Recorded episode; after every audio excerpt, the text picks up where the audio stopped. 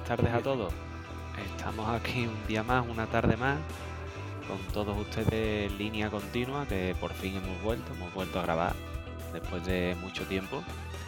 Y como viene siendo habitual últimamente, está conmigo el gran Dani Mata. Dani, buenas. Muy buenas a todos, ¿qué tal estáis? Y está también por aquí el gran Javi García. Por aquí estamos. Buenas tardes a todos. Y de nuevo nos falta el gran Contre, que por eso decía que como viene siendo habitual últimamente, pues nos falta Contre. Eh, ¿Dónde andará? No lo sabemos. Ya, ya lo buscaremos otro día. Así Si que alguien, nada, con- si alguien lo ve por ahí, que por favor eh, nos avise y nos mande un mensaje al Instagram. De que sigue vivo y esas cosas, por lo menos. Claro que está en búsqueda. Ahí va. Así que nada, estamos, oye, muy contentos de estar por aquí otra vez, ¿no? Así que, no sé, noticias, ¿qué tenéis de noticias? Yo podría comenzar diciendo que, bueno, que ya hay coches por ahí con matrícula M, con la letra M. No sé si habéis visto ya alguno. Yo llevo un par de semanitas viendo ya coches con la M. Pero la gente matricula coche en 2022. Eh, alguno que otro se matricula, yo he visto algunos. Mm. Es, es complicado creerlo, pero se están matriculando algún que otro coche, ¿sí? Y se ha llegado a la M y es curioso porque, claro, las matrículas no pueden llevar vocales, ¿vale? Entonces, eh, ¿cada cuánto más o menos cambia de letra? De la L a la M, por ejemplo, que ha tardado como un par de años así, una media, ¿eh? No, no sé, cada dos años, dos años y pico salta a la siguiente letra. Entonces, un poco mi reflexión viene en cuanto a, a que cuando se llegue a la, a la Z, ¿no? ¿Qué será lo siguiente? Imagínate ya que tienes ya el coche ZZZ, ¿no? El 9999 ZZZ. Ya no tienes el siguiente coche que, que- ¿cómo será? No sé, podemos especular. ¿Qué harán con esa matrícula? Pero quedaban más de 20 años para eso, ¿no, Rafa? Y de por medio queda- se avecinan varias, varios cambios de tecnologías en cuanto a la propulsión de los vehículos que seguramente haga que, que haya largas temporadas sin, sin que se produzcan ventas masivas de coches, ¿no? Por aquello de, Sí, sí, a- de la incertidumbre de voy a poder circular con mi coche, sí, no, es fiable, es realmente más económico que el que tengo ahora, mm, me paso por el forro contaminar, yo qué sé, este tipo de dudas. sí, sí, queda, queda ya bastante. Es cierto que pueden ser 20 años fácilmente, pero no sé, el otro día me lo preguntaba, ¿eh? Como vi ya los coches por la M, digo, coño. Así que bueno, ¿qué, qué tenéis por vosotros por ahí de noticias? Hemos dicho eso, que se acabó las motos, ¿no? Ganó Peco, como no podía ser de otra manera, con el cohete que lleva. ¿Y qué noticias tenéis más por ahí? Pues nada, el Mundial de Rally también se acabó, ya sabíamos quién iba a ganar y, y bueno, en el Mundial de Rallys también, o en el panorama de rallies, decir que se retira un, un icono, ¿no? El Ford Fiesta de los rallies. Bueno, no pasa nada porque en Sport, ¿no? El mm, equipo semioficial de, de Ford ha dicho que, que tienen suficiente suficiente material para los fiestas que tienen en stock, así que ya seguirán haciendo fiestas y, y algún otro coche para Rally 2 decente. Sí, pero bueno, eso, que ya le han puesto como fecha de caducidad, ¿no? Eh, hasta que lleguen los, los repuestos, por así decirlo. Sí. Y se Y acabó. en, y en VRC3 y demás no van a no van a seguir con el fiesta tampoco. Hasta que se acabe la fiesta.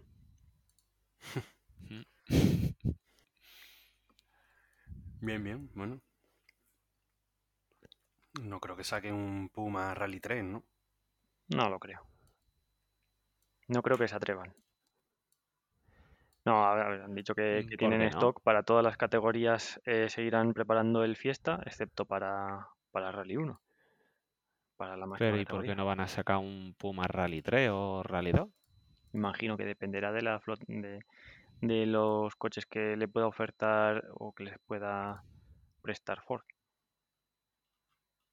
No sé si tendrán capacidad de decisión. Pero bueno, se acabó el Mundial de Rally. eh, veremos a ver cómo queda el, el baile de, de asientos para el próximo año. Y otro campeonato más que queda, que queda cerrado. Poco a poco van acabándose todas las temporadas de, del motor. ¿Sí? Ya con ganas esperando al, al Dakar, ¿puede ser la próxima cita importante?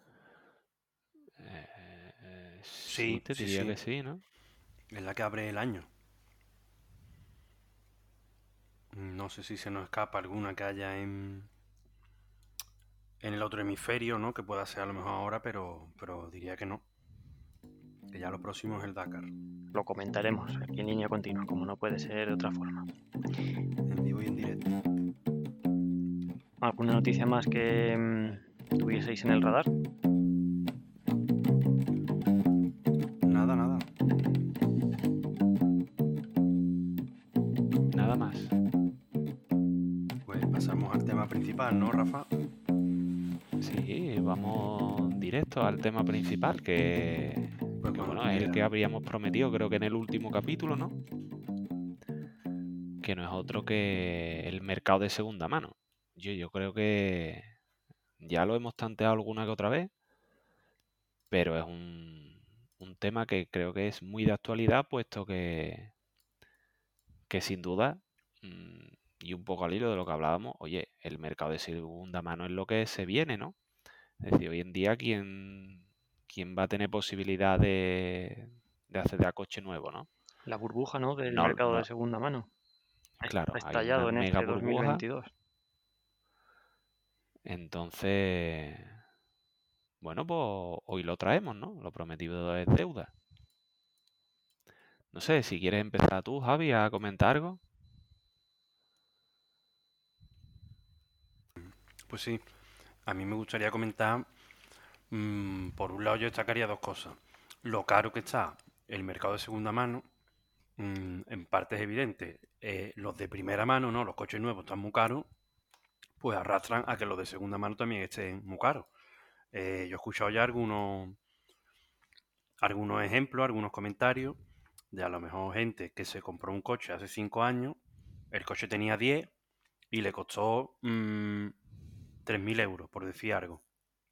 Y 5 años más tarde va a venderlo con sus 5 años más y sus kilómetros extra y lo puede vender a lo mejor por 1.000 o 2.000 euros más de lo que lo compró. ¿Por qué? Porque ha- ¿eh? ha subido, ha subido todo mucho. Es Y que es increíble. pues, en este tema podemos, podemos entrar más si queréis. Y también eh, yo destacaría ahora mm, la nueva plataforma de venta de coches de segunda mano. Mm, digamos que tradicionalmente o tú se lo vendías a un compraventa y ese ya se encarga de enseñarlo, venderlo, prepararlo, arreglarlo o afeitarle los kilómetros. O lo vendías por tu cuenta, ponías tu anuncio, tu cartelito, lo que tú quieras y se lo vendes a otro particular. Y ahora hay como una tercera opción que son la- las páginas web estas que manejan coches eh, por toda España porque tienen acuerdos con los concesionarios y demás. Y, y es una nueva forma de, de compra-venta. No sé qué os parece este nuevo Sí, de, modelo. de hecho es muy popular, ¿no? Toda esta nueva... Es que hay como ya no sé cuántas web que además te la anuncian, es un bombardeo, ¿no? Te la anuncian que si mm, Carfy, yo no, no me la sé de memoria, ¿no? Compramos tu coche, el otro que te lleva con Hero, no sé qué. Hero no sé cuánto, es verdad, y el que te lleva este, ¿cómo se llama? El que va el coche metido que dice que te lo llevan, parece un papamóvil, ¿no? Como un camioncito con cristales que te llevan ahí el coche a tu casa. Es Bueno, como, oye, que se ha desarrollado ahí un negocio increíble con la, con el, el este de segunda mano, ¿sabes? Sí, El son mercado de segunda mano. negocios quizás tipo mm, que empezaron como, como startup, ¿no? Y que han empezado a surgir ahí Kazoo, Caravana, Auto Hero, sí, no sé si Carnex también está publicitado mucho. Es increíble, la verdad. Entonces, Y está caro, ¿eh? Está caro. A ver, yo creo que podemos entrar en materia de cuánto cuesta un coche de segunda mano, ¿no? Es quizá lo que podemos entrar en materia, dando números, ¿no? Yo hace, no sé, varias semanas, por curiosidad, porque no es por ninguna otra cosa, estuve mirando berlinas. Digo, oye, un sector como las berlinas, que están un poco ahí olvidados y tal, ¿cuánto cuesta una berlina de segunda mano? Entonces, claro, te vas, por ejemplo, a marcas como BMW, Audi, por ejemplo, un Audi A4, Audi A5, vale que no es el mismo segmento, ¿eh? BMW un Serie 3. Y de segunda mano, estamos hablando de coches que pasan los 35.000, con un par de añitos, tres añitos. ¿Vale? Eh, un Skoda, por ejemplo, el Octavia, a lo mejor también con dos, tres añitos, te pasa los 30. Entonces, no sé cómo lo veis. Y quizás no sean los coches populares, ¿no? Que a lo mejor hay mucha más oferta y demanda en los sub. Sino, digamos, el sector de las berlinas está muy cara. Yo creo que todos los sectores están muy caros, ¿no? Sí, todo. Eh, pues, es que es, es una burbuja. Bueno, una burbuja en, en como tal, por definición, ¿no? De hecho, hay marcas. Hay marcas que han llegado a ofrecer 2.000 euros para que no revendas sus modelos. Firmas un acuerdo de que no puedes revenderlos en tanto tiempo y te quitan del precio de compra tanto dinero.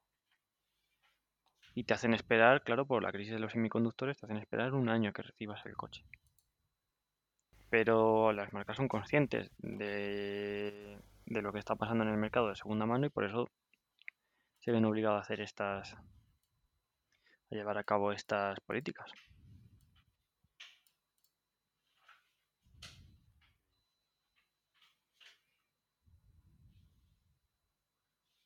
No sé, no sé si tenéis más referencias vosotros. Es decir, que ahora mismo si te pones a pensar coches de, no sé, que te cuesten 10.000 euros de segunda mano, te tienes que ir, pues no sé, a coches con 10 años, 12 años, Mm, Pero, incluso pero no solo, y no solo es en Europa, además, mira, en Estados Unidos mira lo que pasa, lo que ha comentado Javi. ¿Qué pasa con, con Tesla en Estados Unidos? Tienes que recurrir al mercado de segunda mano para, para comprar uno. Eh, no se venden, ¿vale? Y entonces el precio del mercado de segunda mano de un Tesla usado, pues está ya más o menos en 10.000 dólares más que cuando esa persona que lo ha vendido lo ha comprado. Entonces, pues, mm, ¿hasta cuándo va a poder seguir esto así? Y los precios subiendo en España un 15%, cito la fuente, que es el país, un 15% ha subido en el último año, solo el mercado de segunda mano. Entonces, bueno, mm, si seguimos amenazando los concesionarios, pues a ver qué va a pasar. Luego está otro asunto, em, el tema de la renovación del parque automovilístico. Algo que buscaba el gobierno desde hace mucho tiempo por mm, una directiva que, que ha impuesto pues eh, Europa, ¿no? Por el tema de menores contaminaciones, eh, que sean más, más verdes los vehículos, etcétera, ¿no? Eh, pues en España, pues en España y en otros países que tienen también esta misma tendencia en la Unión Europea, en contra de otros, de otros países, pues el mercado, el parque automovilístico estaba bastante anticuado, ¿vale? Si vemos la trayectoria un poco de, de la gráfica en las que tenemos bajas de vehículos y matriculaciones, pues quiere decir que eh, teníamos muchas menos matriculaciones que bajas. Es decir, el- en España pues el coche se tiene, no sé, 20 años y no se quita con menos de 10 y matriculas otro. ¿Qué pasa? Que ahora eso se ha acentuado justo en contra de lo que se perseguía, de lo contrario que se pretendía conseguir. Entonces, eh, ¿qué pasa ahora con eso? ¿Cuáles van a ser las siguientes políticas que se van a, mm, que se van a llevar a cabo para frenar el mercado de segunda mano? ¿Es posible llegar a alguna? Yo creo que no. Yo creo que no, Claro, porque es esto no lo, esto no lo la, maneja. Esto no es, esa es la lo puedes manejar. Este coche es mío y lo vendo si me da la gana. Y a mí se me ha Claro, estropeado pero el coche y, y por otro lado es, oye, se me ha estropeado el coche, lo necesito para ir a trabajar todos los días.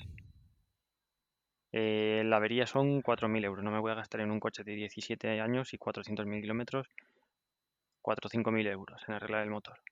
Voy a un concesionario, un año de espera. Tengo que recurrir al mercado de segunda mano. Yo estoy obligado a claro, recurrir al mercado de segunda mano y por el otro lado hay una persona que, bueno, pues quiere aprovecharse y quiere sacarse un 20% más de lo, de lo que realmente puede valer su coche. Y ahí está el asunto, ¿no? claro, pero es que, como tú bien dices, mira, hostia, una avería súper gorda, porque hablamos de 4.000 euros de avería, una avería gorda, tienes que abrir el motor, tienes que tal. Te vas al, dice, nuevo, nuevo es prohibitivo porque, vale, nuevo te va a costar mm, 40.000, el coche más normalito que te vayas a pensar en él, 40.000, y te tarda un año. Vale, imposible. Vete a la segunda mano. Dices, vale, ¿qué me compro por 4.000 euros? ¿Qué es lo que me cuesta el coche? No te compras nada, no hay ningún automóvil hoy en día por 4.000 euros. Bueno, pues venga, un poquito más, 8.000, el doble, 8.000 euros. ¿Pero qué te compras por 8.000 euros? Por, por 8.000. Un coche igualmente con 17 años y 300.000 kilómetros. Que sí, ¿qué dices tú? Hostia, es que el mío está roto. Mm, Necesito uno. Pero es que de todas maneras te vas a comprar uno que se te va a cascar en seis meses, porque claro, los coches ya, coño, mm, han agotado su vida, por regla general, ¿no? Ahora seguro que llega aquí el típico para la pregunta del próximo capítulo. Oye, pues mi tío tiene un Volkswagen Jetta con 7 millones de kilómetros. Vale, pero por regla general, un coche con 300.000 kilómetros, oye, su vida la tiene hecha. Entonces, ¿qué te compras? Al final lo arreglas, ¿no? Bueno, ¿Qué vamos a hacer? y Envejecer el, el parque mucho más, porque al final yo creo que la tendencia es que durante los próximos años la gente arregle las averías, aunque sean gordas, y siga tirando con un coche viejo. bueno, o, mm, o que pie a, mm, a ese mercado que hemos comentado antes. Aquí el que más se lo pueda permitir ahora mismo puede decir, oye, aquí hay un negocio. Yo me compro un coche, no me interesa que tenga sensor de aparcamiento, mm, sensor de lluvia, etcétera, etcétera, que son los que tardan en suministrarme, sino, bueno, este, me compro estos dos porque tengo dinero, eh, Peugeot 308 por decir uno, o de la gama más básica y los alquilo. Ya está. Em, debido a esta situación, el precio del alquiler lo puedes alquilar por un precio muy alto y es un negocio ahora mismo. Algo impensable cuando, ¿hace cuánto? Hace 15 años que un particular alquil, compras un coche para alquilárselo. Era difícil de, Sí, de eh, plantearse ese eh, tipo de, eh, ese modelo de negocio, ¿no? En, era un negocio España, que no existía. al menos aquí, por, tradicionalmente. Si alguien lo contase, o sea, si a alguien se le ocurriese, diría, "Pf, no sé, no lo veo. Seguro que le diríamos, "N- no lo vemos claro. Pues ahora lo hay. Hay plataformas, Amovens, cualquier otra en la que tú, bueno, pues puedes alquilar un coche, nada, un fin de semana y lo vuelves a dejar. Entonces, em, la siguiente pregunta es, ¿hacia dónde creéis que, que va a ir esto? ¿Qué opináis? Mm, Yo, o sea, yo creo que cada vez está más caro, la gente tiene menos poder adquisitivo, porque el poder adquisitivo de la gente, o sea, digamos, los ingresos permanecen estables. Eh, Un coche vale el doble que hace 10 años, ¿no? Y la gente no gana el doble que hace 10 años. Entonces yo creo que cada vez la gente tendrá coches más viejos, aguantará más los coches, hasta que ya la gente deje de usar el coche de forma tan masiva y se irán hacia otros medios de transporte. O compartirlo o alquilarlo, no lo sé, pero o utilizar coches más pequeños. Pero está claro que, que, que la gente ya no puede comprarlo. No, desde luego que no, no lo, no quiere comprarlo y, quizás no pueda, ¿no? Em, con ese contra estas inversiones grandes de comprarlo, ¿no? surgieron los modelos leasing, por ejemplo, o renting, ¿no? Pero es que ya eso parece que, que ha sido sobrepasado de una manera, ¿no? Y, la idea es que el uso de los vehículos en la sociedad actual está cambiando. Los, eh, los coches son más caros, el de segunda mano también, no, tienes acceso a ellos, no se fabrican. Y además, eh, quizás en otros aspectos que antes no se vinculaban y, ahora sí, es que ahora lo que se está llevando a cabo es el mm, uso y en consecuencia pago bajo demanda, ¿no? Eh, mm, yo veo esto en la tele, pago esto. No me interesa tener una suscripción a todo. O con el móvil. Eh, no me interesan las tarifas en las que pagabas tanto y, usabas solamente una parte. Pagas por lo que utilizas. Entonces está empezando a ver con buenos ojos, pues pagas solo por el coche cuando lo usas, ¿no? Y, y eso es lo que, a pesar del, precio del mercado de segunda mano, va a llegar a, un cambio de tendencia. Sí, sí. Es lo que, es lo que tiene pinta y es un poco a lo que te empuja el mercado. Está claro. Yo creo que van a seguir subiendo los precios.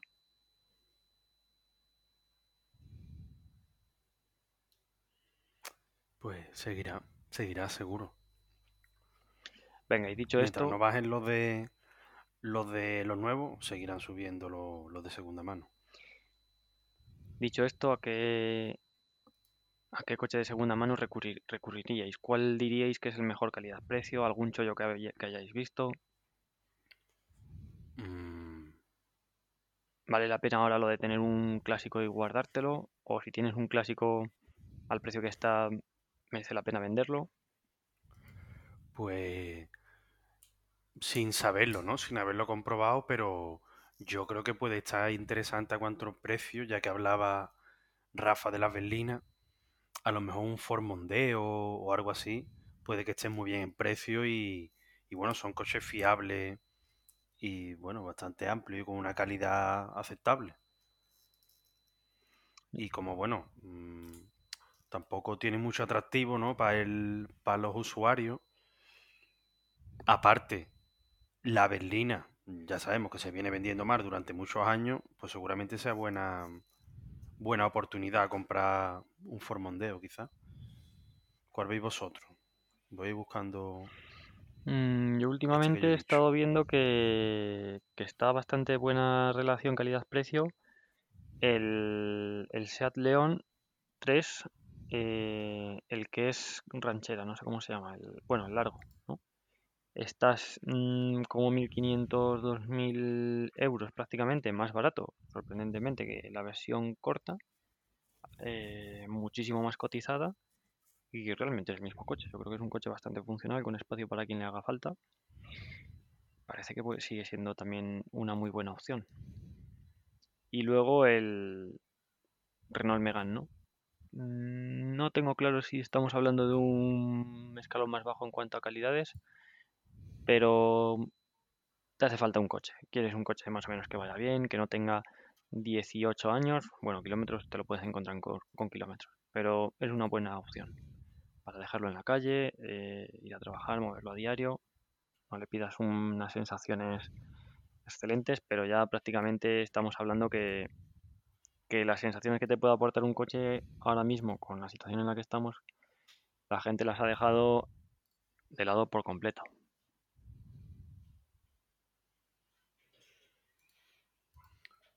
Yo, como os digo, había mirado el Fabia, por ejemplo.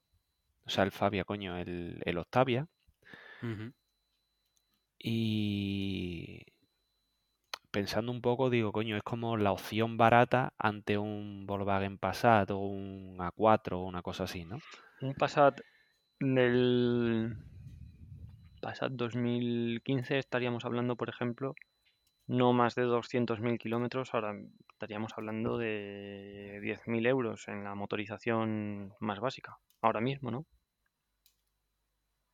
Y A4 por 10.000 euros lo tendrías, pero de igual con 4 o 5 años más. Pero ya te estás yendo a coches de 12 años, una cosa así. 12 años y 200.000 kilómetros, o sea que no es poca broma, ¿sabes? Mm, O sea, el rodaje lo tiene hecho, De 200.000 para arriba. claro. Ahora empieza a soltarse ese motor, ¿no? Claro, ahora empieza ya, ya ha cogido, ha entrado en calor, ahora ya se va soltando, va a empezar, ya empieza a ir fino. No sé, el 508 Bien. podría ser interesante. Mazda 6 los revisé un día a ver cómo estaban y sorprendentemente están caros. De segunda mano, no sé por qué los Mazda de segunda mano están bastante caros los coches que tienen ahora mismo eso, unos 5 años, 2017, 2018. Sí, sí, es que no, no sé, están en torno a los 25, 28, 22, a lo mejor encuentras algo, pero están carillos. Suben de los 20, por regla general, ¿no? Ahora. Entonces, bueno, ese es el, el panorama que tenemos.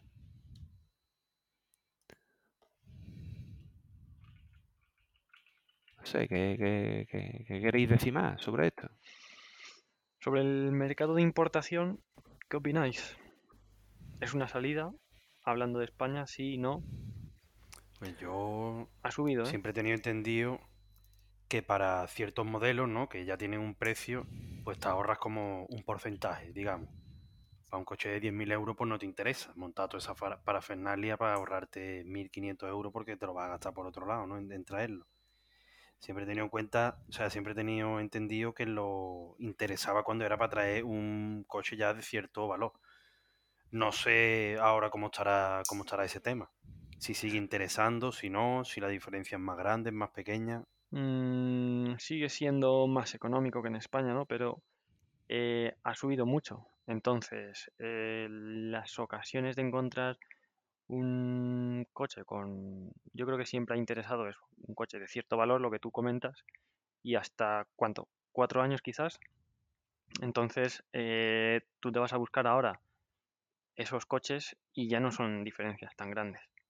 Tan grandes como para poder decir, venga, merece la pena porque eh, a pesar de los gastos de transporte, cambio de nombre, la nueva ITV que mm, al final es como una homologación y demás, pues, pues no me interesa. Eh, y con todas las consecuencias, claro, que luego eh, al venderlo, pues tienes, lógicamente tienes que declarar que es un vehículo importado con la desconfianza que genera en potenciales compradores. Mm, las diferencias han reducido. Entonces, pues Yo es que a- a- al hilo de eso últimamente, no sé, incluso las cookies de las narices me sacan muchos vídeos, por ejemplo, en YouTube o, noticias, de que hay, m- hay muchísimo truco y muchísimo negocio en trucar los coches y traerlos aquí, ¿sabes? Lo típico que te dicen los A5, ¿sabes? Dicen, no, un A5 de cuatro años, 80.000 kilómetros, y resulta que luego hay casas ya especializadas en revisar esos coches, ¿no? Que tú, por ejemplo, dices, mira, mm, hay un coche de Alemania que me lo tiene aquí un tío o un concesionario, contrata una empresa que le haga una revisión de a ver si es verdad o es mentira esos kilómetros y ese estado en el que está el coche. Y resulta que los coches vienen trucados de kilómetros, le han cambiado la centralita, le han cambiado o le han toqueteado para que no te dé errores, ¿sabes? Y al final todos los coches traen 200.000, de 200.000 para arriba también. Entonces, no sé, no, yo no me fío mucho del tema, la verdad. lo que pasa es que hay que asegurarse antes de comprarlo, ¿no? Eh, pedir em, en la mm, en, el- en la marca oficial un, un informe que ahora con el tema, por ejemplo, del, del GPS para, para aviso de emergencia en caso de accidente, pues está disponible y te lo, te lo pueden facilitar. Entonces, un poco es fácil demostrar si es verdad o no. Lo que pasa es que tienes que hacerlo, claro. Eh, ¿qué pasa? Irte a Alemania, mm, pegarte una semana mientras te generan el informe, mm, que Volkswagen te diga si es el, si la EQ es el, el part number con el que se fabricó ese coche, si sí o si no, pues al final te lleva pues pagar por papeles, esperar por papeles, un coste de viaje alto y unos trámites bastante altos. Y si no lo haces tú, lo puede hacer una empresa por ti que te lo va a cobrar o igual le interesa meterte la doblada. Entonces ese es el, ese es el estado. Conclusión, mm, si funciona tu coche todavía, es el momento de aguantar el coche. Y si es un diésel de los que contamina, pues también. Pues Que, más que todavía. nadie, que nadie se sienta, que nadie se sienta mal por ello. Nada, nada. Aquí a los petroleros los respetamos. Eso es. Pues bueno, yo creo que dicho esto podemos pasar a las preguntas de la audiencia, ¿no? Correcto. Cerramos el tema de segunda mano y abrimos el, el tema de preguntas de segunda mano. Venga. Eh, ¿Tenéis algo? Lanzo yo una que nos llegaba el otro día. De acuerdo, dale. A ver, nos preguntaba Sancho23, que al parecer tiene un Mustang, que si pensamos que habrá tendencia a reducir el tamaño de la llanta en los coches. Yo creo que, que se refiere, ¿no? A que, bueno, como en los últimos años quizás sea la tendencia estética ha ido a cada vez llantas más grandes y menos perfil de neumático. Y bueno, si tiene un Mustang, a lo mejor entiendo que es un, un amante de los, de los americanos, ¿no? O de los americanos antiguos, ¿no? Que quizá tenían, bueno, tenían de hecho más perfil de, de goma y las llantas más pequeñas, ¿no? Entonces, no sé, yo, yo supongo que es un tema de, de modas o incluso de clasificaciones estéticas, ¿no? Porque a lo mejor un muscle car no te lo imaginas con una llanta de 22 pulgadas. A lo mejor piensas en uno con una llanta más pequeña. Pero un Mercedes moderno te, sí que te lo imaginas con una de 22. Entonces, no sé, ¿qué opináis? Mm, hombre, a la pregunta, si creemos que cambiará la tendencia a llantas más pequeñas, pues yo creo que de momento no, ¿no? Porque llevamos ya muchos años donde siguen subiendo y subiendo el diámetro de... Claro que cada vez son más grandes, ¿sabes? Sí, entonces yo no veo por qué...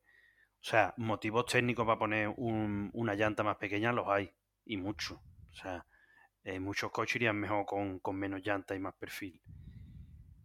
Pero motivo a que la industria cambie eh, su tendencia, no veo, porque al final se rige todo por la estética y, y demás. Claro, es Sí, como los patrones que hay últimamente, ¿no? Y ya está. Efectivamente. Es como por ejemplo un sub. Eh, ¿Hay coches mejores técnicamente que un sub? Pues, pues sí, pues claro, pues todo, todos los demás. Eh, ¿Se van a dejar de vender? Pues no lo creo, porque llevan un... Bueno, pasará un tiempo y sí, ¿no? Al final todo es cíclico. Pero de momento no, no tiene pinta que cambie. Sí, sí. Bueno, pues eso es un poco la respuesta. Yo creo que, Dani, no sé si quieres aportar algo diferente, pero A mí me gustan las llantas grandes. Me gustan las llantas grandes, pero pero hasta un punto, ¿no? Tampoco, bueno, si el coche no puede con ellas, pues tampoco tiene mucho sentido poner una de, unas de 20 pulgadas. Y si giras y tocas en los pasos de rueda, pues también te has pasado. Pero, pero bueno, a estas alturas no, ya no sospechamos de, de la capacidad de nuestros oyentes, ¿no? yo la verdad que eso, yo, yo estoy de acuerdo en que no creo que se vaya a cambiar la tendencia, pero ya algo personal sí que me gustaría al menos que haya más opciones, ¿no? De que tú digas, coño, han hecho un, unos combinaciones de llanta, neumático y tal que se vea bonito con una llanta más pequeña, no todo tiene que ser de, de 20 pulgadas.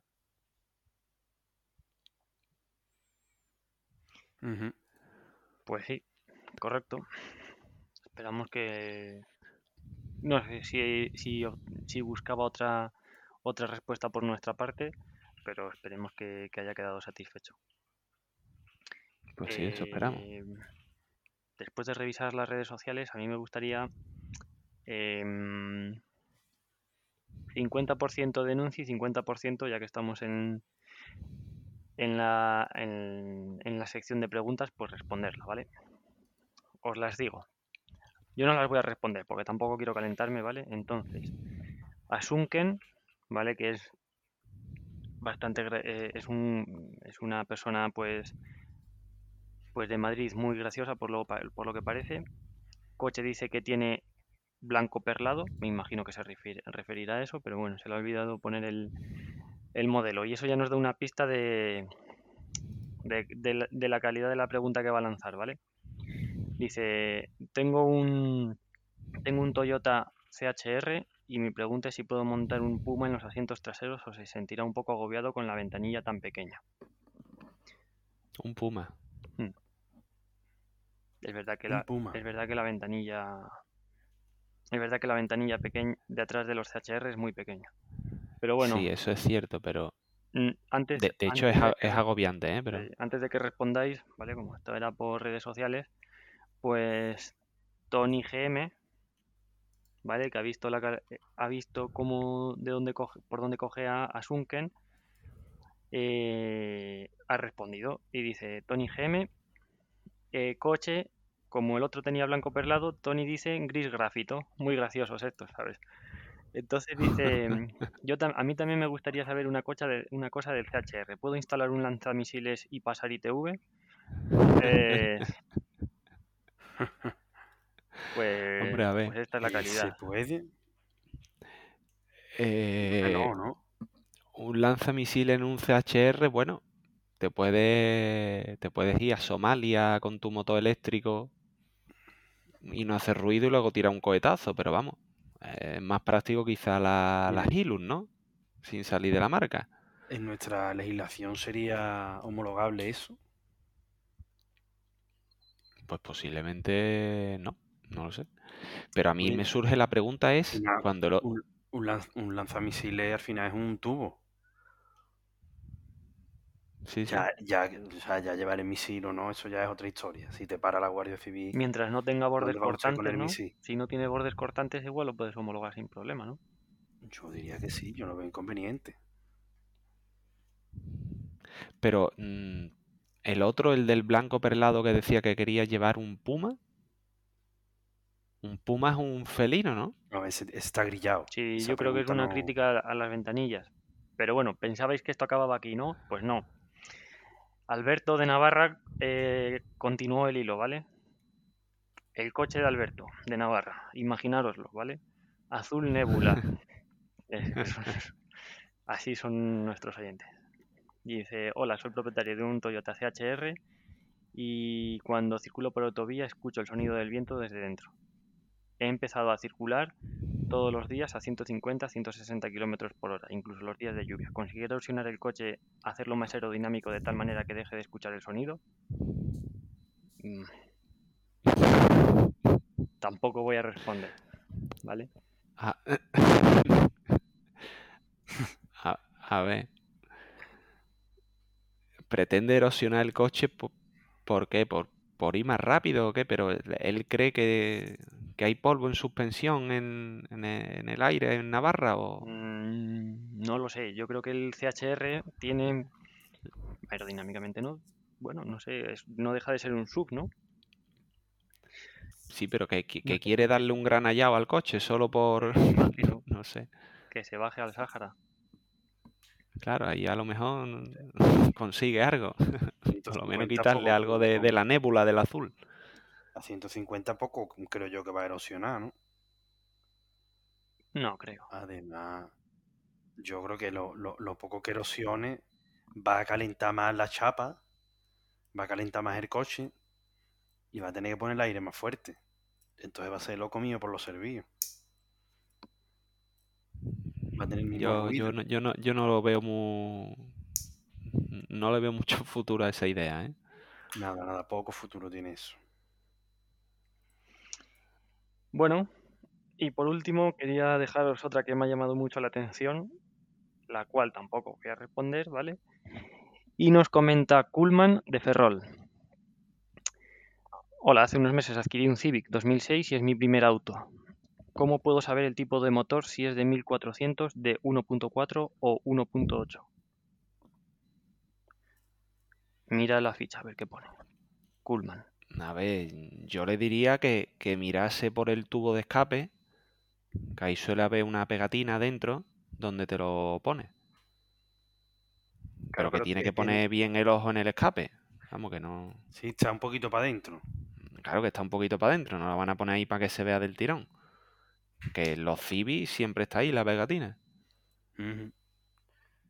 Yo el- que pruebe a, a meter algo y, y palpando a ver si, si ve dónde está. Claro. Yo le aconsejo a, a Kuhlman que, que quite el coche cuanto antes. Si un día le ha echado gasolina, que la siguiente vez que repueste eche diésel y la siguiente gasolina y así. Y ya Mm. se quita el problema de intentar averiguar qué motor tiene. Eh, Sí, es buena idea. Pues nada, este ha sido si el no- nivel de preguntas del público hoy. ¿Qué os ha Un parecido? poco, un poco duro, vamos. Llevábamos tiempo comentando que, que íbamos a, a responder a las preguntas más absurdas que nos han llegado y, y bueno, estas han sido las, las más absurdas que hemos encontrado. Un poco durito el asunto, pero bueno. Yo creo que en parte nos lo merecemos, ¿no? Si grabamos de Higo a Breva, por la, pasan estas cosas con la audiencia. Nos están poniendo un poco en nuestro sitio. En verdad tenemos lo que nos merecemos, está claro. Así es. Yo incluso he sospechado que son los propios becarios haciéndose pasar por otras personas. Putos becarios. Pues nada más. Pues bueno, nada más, ¿no? Nada Yo más. creo que es buen momento de despedirse de todos para, para no seguir en este clima de, de estupidez, ¿no? Y, y nada, yo, yo me voy a despedir ya. Lo que le voy a decir a la gente es, oye, escribirle al contre, a ver si otro día graba. En vuestras manos queda. Un saludo a todos.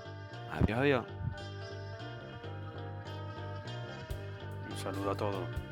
Cuidado y cuidad vuestra chatarra. Un saludo, nos vemos en el próximo episodio.